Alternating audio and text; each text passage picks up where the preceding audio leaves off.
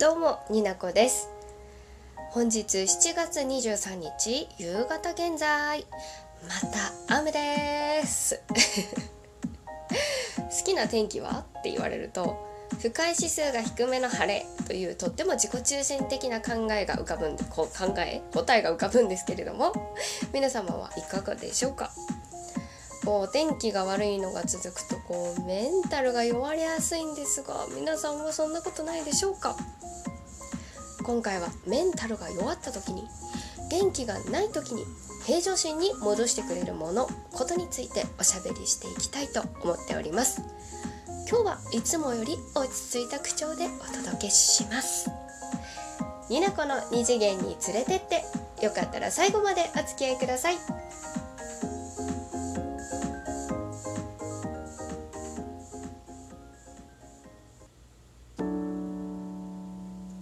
しとしと雨くらいならノスタルジックって感じでね。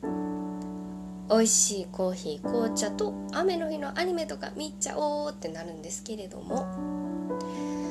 ここ1年で気圧の変化で私体調崩しやすいんだなっていうのが分かりまして。ともとね頭痛持ちとかではなかったからなんだろうこの不調何なんだろうなんで体調悪いんだろうってすごい分かんなくってそういうので不安でまたメンタルまで落ち込んでてっていう踏んだり蹴ったりだったんですけれども最近はね自己分析で分かってきたからね。今日もまあ雨はちょいちょい降ってますがだいぶ良くなってますしこの心配はね無用ですのでまず最初に大丈夫だよ。まあそんなこともありましてメンタルが弱った時に平常心に戻してくれるものとかこととかは自分で分かっているっていうことってすごい大事だなって思いました。人間だものこんだけ明るいなんかもうやべえキャラクターの私でさえで 落ちる時期はあるんです。だからねきっとみんな歯首縛って生きてると思う。の落ちる時もあるよ。だからそういう時にじゃあこうしようって準備ができてるだけで多少は違うかなって思いまして。うん。ざっくり言うと私の中では4つポイントがあるかなと思ってまとめてみました。これは自分のためでもあるしここのラジオにたどり着いてくださったあなたのヒントにもなったら嬉しいなと思いますので音声として残しておきたいと思います。こう私落ちてるな。元気ないって分かった時点で1個目。回復。回復ね。大事。4つっていうのを先に言っとこう。言ったかな？回復浄化癒し。安定の4つでございます。でそのうち回復がまずは大事ですね。寝る。もうそもそも信じられないくらい睡魔が襲ってくることもあると思うんですけれども。あれ何なんですかね？私の場合は寝れないっていうよりももう眠たくて仕方がないっていう方が多いので本当に寝るっていうことを重視していきたいなと思ってるんですがこれは家帰って仕事が終わってお家帰ってえーと、楽しいことしたいゲームしたいラジオ聴きたいとかいう楽しみをとりあえず後回しにして睡眠時間を確保するための効率的な動きを一旦するっていう方に脳のスイッチを潔く切り替えます。そうしたら割と、うん、早寝できます、うん、そう思う。タイムキーパーがご家族にいたらいいんですけどね。まあこれもなかなか難しいので自分で逆算して。逆算すること自体がこう無理無理めな場合もあるんですけれどもできるだけ元気な時にそれを計算してメモっておくといいよね。うん。2個目浄化。私の場合なんかね心の内にモヤモヤがある時って溢れ出してきちゃうのでこれは浄化しておかないといけないんですよ。吐き出してかつ浄化しないといけない。で私の浄化の方法は2つかな。昔からやってるんですけど、まあ、これ一人の時にしかできないけど海の映像を見ること。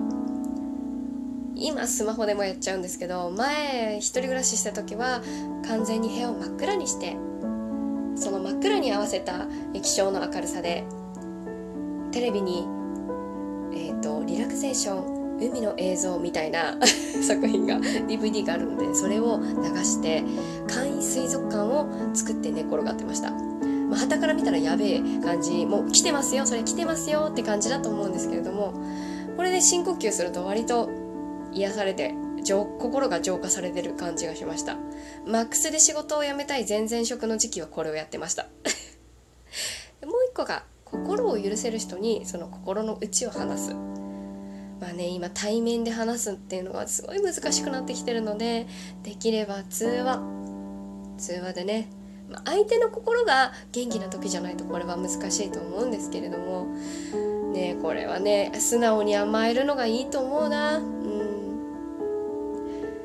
おしゃべりが難しい時は文字だけでもちょっと話を聞いてくれないかとね言うのがいいと思う。これが浄化。3つ目。癒し。癒しってそれ人それぞれあると思うんですけど私もう2次元に連れてってって言ってるぐらいですからね。まあ2次元が好きなんですよ。アニメアニメね。でいろんなアニメ見るんですけどこういった時期は癒しにつながるアニメを見ます。でもこの癒しは2パターンあります。感情の起伏が激しくならない作品のを見る場合とあえてしんみりするもしくは涙がこぼれる作品を見るっていう二極化するんですがこれもその時のメンタルによって変わるので何とも言えないんですが。あの相方の二度寝ラジオの二度寝さんもトークしてたんですが元気がない時に見るアニメの話。これ概要欄に貼っときますね。感情の起伏が激しくならない作品3つ挙げるとしたら「フライングウィッチ」「白明とみこち」「内玉」「うちの玉知りませんか?」っていう3つを挙げておきます。で内玉については初めて発言すると思うんですけど「玉フレンズ」っていうあのキャラクターがあるんですけど文房具とかで私世代の人見たことある人多いと思います。で基本猫犬のキャラクターのアニメなんですがこれですねこの作品擬人化してるんですよ。獣耳のイケメンたちが出てきます。可愛い女の子出てくるので。まったり話が進みますしすごい癒されますんで。私は畑野渉さんが声をしてるゴンが推しです。ぜひさい。であえてしんみりする。もしくは涙がこぼれ作品。夏目友人帳。無視し。少女週末旅行の3つを挙げておきたいと思います。で正末正末じゃない。少女週末旅行については初めて開けるかな？と思うので説明します。戦いの後の廃墟となった都市都市都市伝説じゃない。巨大都市を世界でたった2人ぼっちになった少女2人が淡々と旅をしていくお話になってます。ほんとね淡々とスタストーリーが進んでいくのね。でもほろってくる時があるんですよ、うん、この2タイプのアニメを見てます。癒し。で YouTube もよく見るんですけどこれは2次元じゃないんですが YouTuber さんでチョキさんっていう方がいるんです。多分もともとはインスタグラムで活躍されてる方なんですが顔出しをせず飼ってる猫ちゃんと手料理の動画動画がすごい音楽もゆったりしてて見心地聞き心地がいいんですが何よりそのチョキさんのすごい考えや思いが字幕でこう流れるタイプの動画なんですけどおしゃれだけどゆったりしててすごい癒されるし考えもすごく素敵なので気になる方は是非チェックしてみてください。概要欄に貼っておきます。はいというわけで3つ目の癒しでございました。4つ目安この安定はラジオトークで得ております。うん。安定っていう言葉で考えられることとしては、まあ、それぞれねあると思うんです。これが安定。私にとって安定とかいろいろあると思うんですが私にとっての安定はいつ何時でどんな心持ちでも聞ける番組さんっていうのがなんかあるんです。ラジオトーク内でも。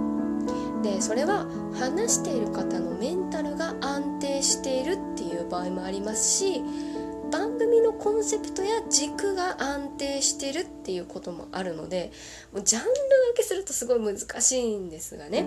ですしこうあえてここで上げはしないんですけれども。